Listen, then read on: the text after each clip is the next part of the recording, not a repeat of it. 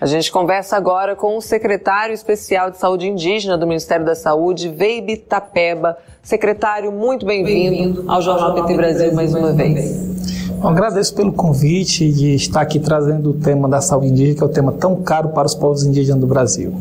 Secretário, segunda vez aqui com a gente, né? A gente teve uma primeira, um primeiro encontro durante a crise humanitária do povo Yanomami, a gente já vai retomar esse assunto, mas eu queria registrar aqui, pessoal, os 13 anos da criação da Secretaria Especial de Saúde Indígena pelo presidente Lula. Qual a importância, secretário, de ter um, um, um órgão né, dedicado especialmente à saúde dos povos originários?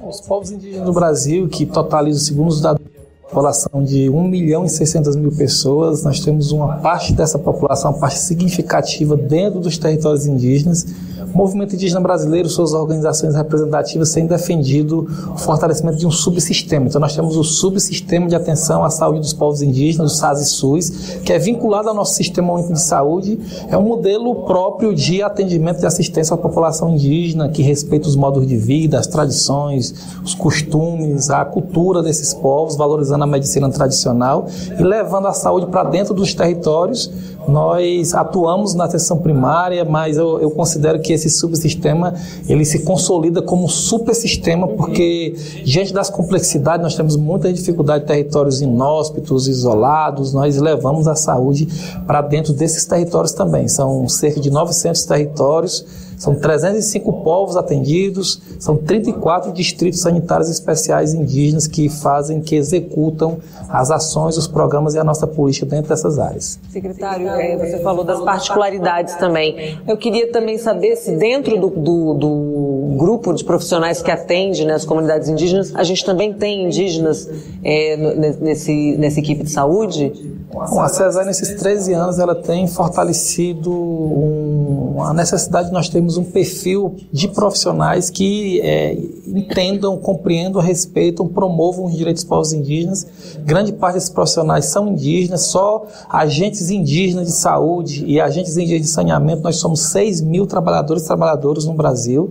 Nós temos outros profissionais, médicos, enfermeiros, técnicos de enfermagem, que também são indígenas. Secretário, 13 anos de criação da CESAI pelo presidente Lula. Eu queria que você destacasse aí os principais avanços que a gente teve aqui no Brasil no atendimento à população indígena e também quais os maiores desafios. O principal avanço é assegurar um modelo diferenciado de atenção à saúde desses povos. Né? Então, nós há uma compreensão das próprias populações indígenas que os modelos implementados pelo Estado e pelos municípios é, seriam insuficientes e inadequados para atender a população. Então, nós implantamos no Brasil um subsistema, a CESAI, ela é essa secretaria que coordena, que planeja a política e ela executa através dos seus distritos. Então, nós buscamos, de fato, é, implementar um modelo de saúde indígena que consiga incorporar as especificidades, é, os modos de vida, as práticas culturais. Fomos, nesse ano, inclusive, é, a 75ª Assembleia é, 76 Assembleia Mundial de Saúde da OMS. Nos 75 anos de fundação da OMS, nós não tínhamos uma resolução e num, num processo muito lindo do, do, governo brasileiro, nós, nós acabamos liderando um processo que resultou na aprovação de uma resolução sobre a saúde dos povos indígenas. Um processo liderado pelo Brasil. Tivemos a aprovação dessa resolução por unanimidade e esse ano foi um ano também de vitória porque a gente conseguiu é, assegurar essa aprovação dessa resolução que é, estimular e também trabalhar com os países que possuem população indígena a necessidade de é, é, elaborar os seus planos nacionais de saúde indígena. Aqui no Brasil, nós deveremos inaugurar esse processo de consulta já a partir do ano que vem. Maravilha, o Brasil aí fazendo também essa colaboração né, com o resto do mundo. E voltando ao assunto né, da, da, da crise humanitária dos Yanomamis, né, o Brasil e o mundo testemunharam o descaso, o abandono e todas as consequências disso né, nos últimos anos. Como é que o governo Lula tem atuado para é, amparar né, as comunidades atingidas e qual o papel da saúde indígena, a gente está falando de uma secretaria de só 13 anos, né, nesse enfrentamento, né, secretário, nessa crise que a gente presenciou? Primeiro, a gente precisa lembrar que o território Anomami é o maior território indígena do Brasil. São quase 10 milhões de hectares, é uma população de mais de 31 mil indígenas E segundo o IBGE, nós tivemos uma redução populacional no povo Yanomami, nós caímos para 27 mil indígenas, ou seja, os dados que nós conseguimos notificar de mortes, eles podem, possivelmente, é um dado é, subnotificado, e uma população que é espalhada nesse território de mais de 380 comunidades em que o acesso ao território modal ele é 98% do meio aéreo, então enfrenta uma, uma, complexidade muito grande. Tivemos um território invadido por garimpeiros, foram mais de 20 mil garimpeiros que invadiram esse território, e, e essa presença do garimpo ilegal ocasionou a contaminação das águas dos rios com, com mercúrio, é, e isso acabou é, é alastrando a malária, a desnutrição, e o povo Yanomami veio praticamente a colapsar. Eu tenho dito que é, essa emergência no território Yanomami,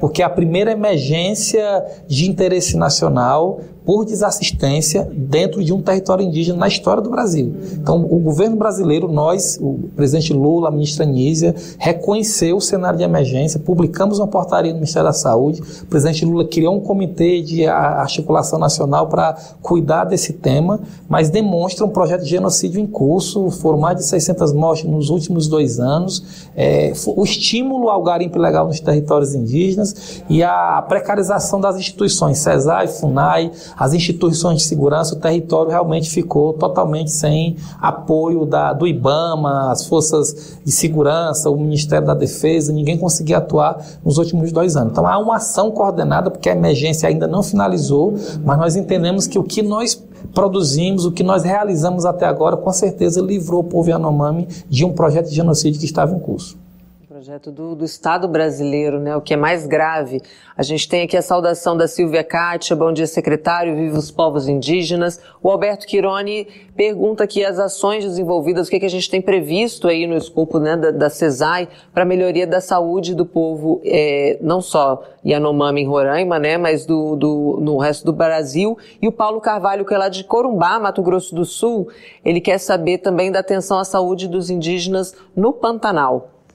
Nós é, assumimos a Secretaria de Saúde Indígena com um modelo meio que precarizado. No último ano, inclusive, a proposta de orçamento que foi enviada para o Congresso Nacional previa um corte de 59% no orçamento da saúde indígena.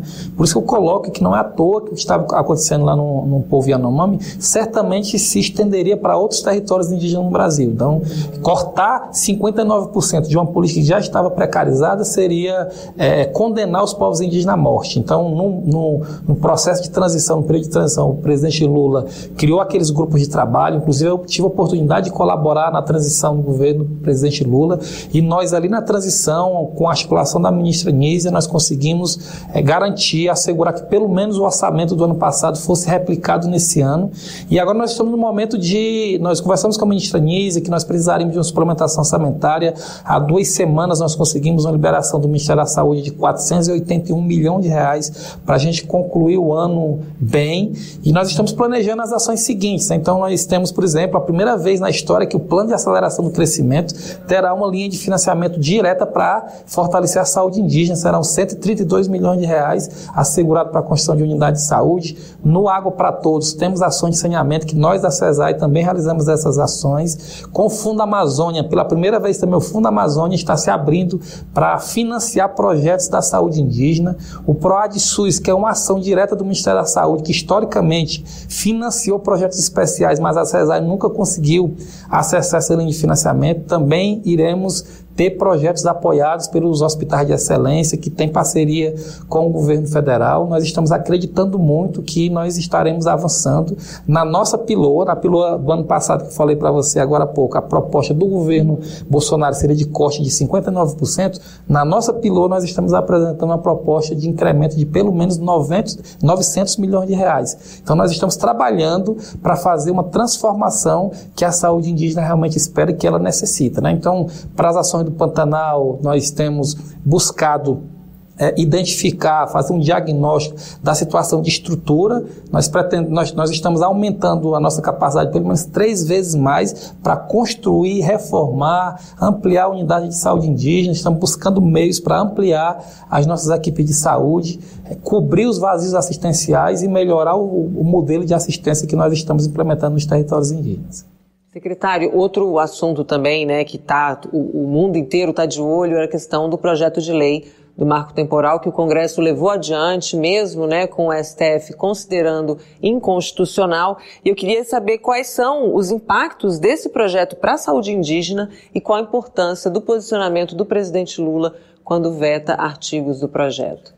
Primeiro, é, reconhecer o papel do Supremo Tribunal Federal, que recentemente julgou é, é, improcedente ali uma ação que estava sendo movida pelo governo do estado de Santa Catarina e esse recurso extraordinário tinha repercussão é, geral, impactava todos os territórios indígenas do Brasil e o STF acabou não reconhecendo esse marco temporal que determinava que no dia 5 de outubro de 1988, cada povo que estivesse ocupando o território teria o direito de reivindicar seus territórios. Quem não estivesse ocupando não teria direito. Então, é, é, essa teoria temporal, ela tenta legalizar o histórico de violência cometido contra os povos indígenas, de você reconhecer o esbulho, é, de você reconhecer a especulação imobiliária nos territórios. Então, é, foi uma vitória extraordinária no Supremo. Então, quando o Supremo acabou votando, julgando esse caso, uma vitória para os povos indígenas, a, a, o Congresso Nacional acabou é, acelerando a discussão em, em torno desse tema. É, infelizmente, as duas casas apro acabaram aprovando esse PL e eu acredito que o presidente Lula, de forma muito acertada, ele acabou vetando uma grande maioria dos, dos dispositivos. São, tem dois pontos ali de discordância dos povos indígenas, mas o, o fato é que essa parte do marco temporal foi vetada pelo presidente Lula, que eu considero uma vitória extraordinária para os povos indígenas. Agora é ficar vigilante para que o Congresso não derrube os vetos, porque se caso é, derrubar o veto, pode ser que isso se transforme até numa instabilidade política no nosso país, que é o que nós não queremos. Né? Então, já que o Supremo acabou de reconhecer até a inconstitucionalidade, lembrando que a nossa Constituição, no artigo 231 da Constituição Federal, reconhece que os territórios são usufruto exclusivo dos povos indígenas, veda a mineração, é, veda o arrendamento e coloca que são bens da União e, e os povos indígenas, os direitos sobre esses territórios são imprescritíveis. Então, a qualquer momento, os povos indígenas podem reivindicar o direito sobre, sobre esses territórios.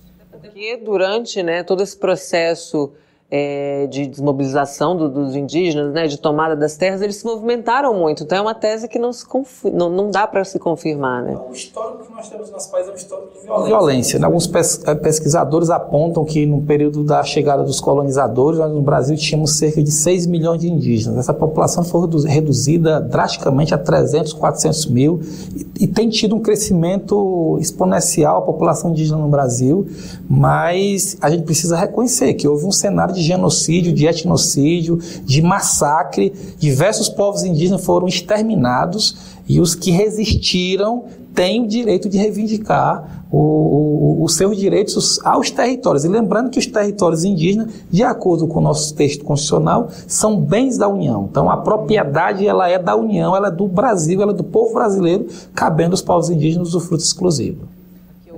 Stresser te dá bom dia. Gosto muito de acompanhar seu trabalho. Sou entusiasta e apoiador das tradições indígenas, eh, especialmente as que nasceram na grande da, da, da, grande nação Tupi-Guarani. Parabéns pelo seu trabalho. Ronald Stresser aqui é, registrando né, a admiração pelo trabalho da CESAI também. E você é o primeiro secretário indígena né, na CESAI. Secretário Guerreiro, sim. Nós tivemos uma experiência de uma secretária no governo Bolsonaro, inclusive, que era anti-indígena, que acabou ajudando a desmontar essa política que era tão cara para os povos indígenas. Nós estamos num momento de reconstrução vinculado exatamente ao nosso lema, nosso slogan do governo do presidente Lula, da União da Reconstrução. Nós estamos reconstruindo a, a política de saúde indígena no Brasil. É um desafio muito grande. Eu tenho conversado muito com a ministra Nise, com a ministra Sônia, conversado com alguns outros parceiros. Tive a oportunidade Com o presidente Lula em Roraima, lá no, no território do povo, do povo Yanomami, na, visitando a Casai. Tem tido um compromisso do presidente Lula, de fato, de nos ajudar a transformar a saúde indígena no Brasil, porque, de fato, a saúde indígena possui diversos gargalos, tem um passivo enorme que a gente precisa cuidar, da estrutura, dos vazios assistenciais, a necessidade de ampliar nossas equipes, de levar o saneamento básico nos territórios indígenas mas eu acredito que com muito planejamento, com engajamento das nossas equipes, e aí, inclusive, saudar nossos profissionais de saúde que levam esse, essa assistência nos nossos territórios, o controle social, as organizações indígenas têm um papel fundamental nesse momento também de reconstrução. Secretário, tenho que agradecer a sua presença aqui, sua participação com a gente. Esse espaço segue à disposição da CESAI, venha sempre. Bom dia, bom trabalho, parabéns também pela reconstrução. Viva a saúde indígena nesses 13 anos, viva a CESAR e, e, queria agradecer esse convite. Nós tivemos a oportunidade de conversar naquele período ali do começo do auge é, da emergência Yanomami. Nós estamos cuidando desse assunto é, de forma coordenada, responsável. E agradecer o convite. Estamos aqui à disposição. Obrigado. Obrigada, secretário.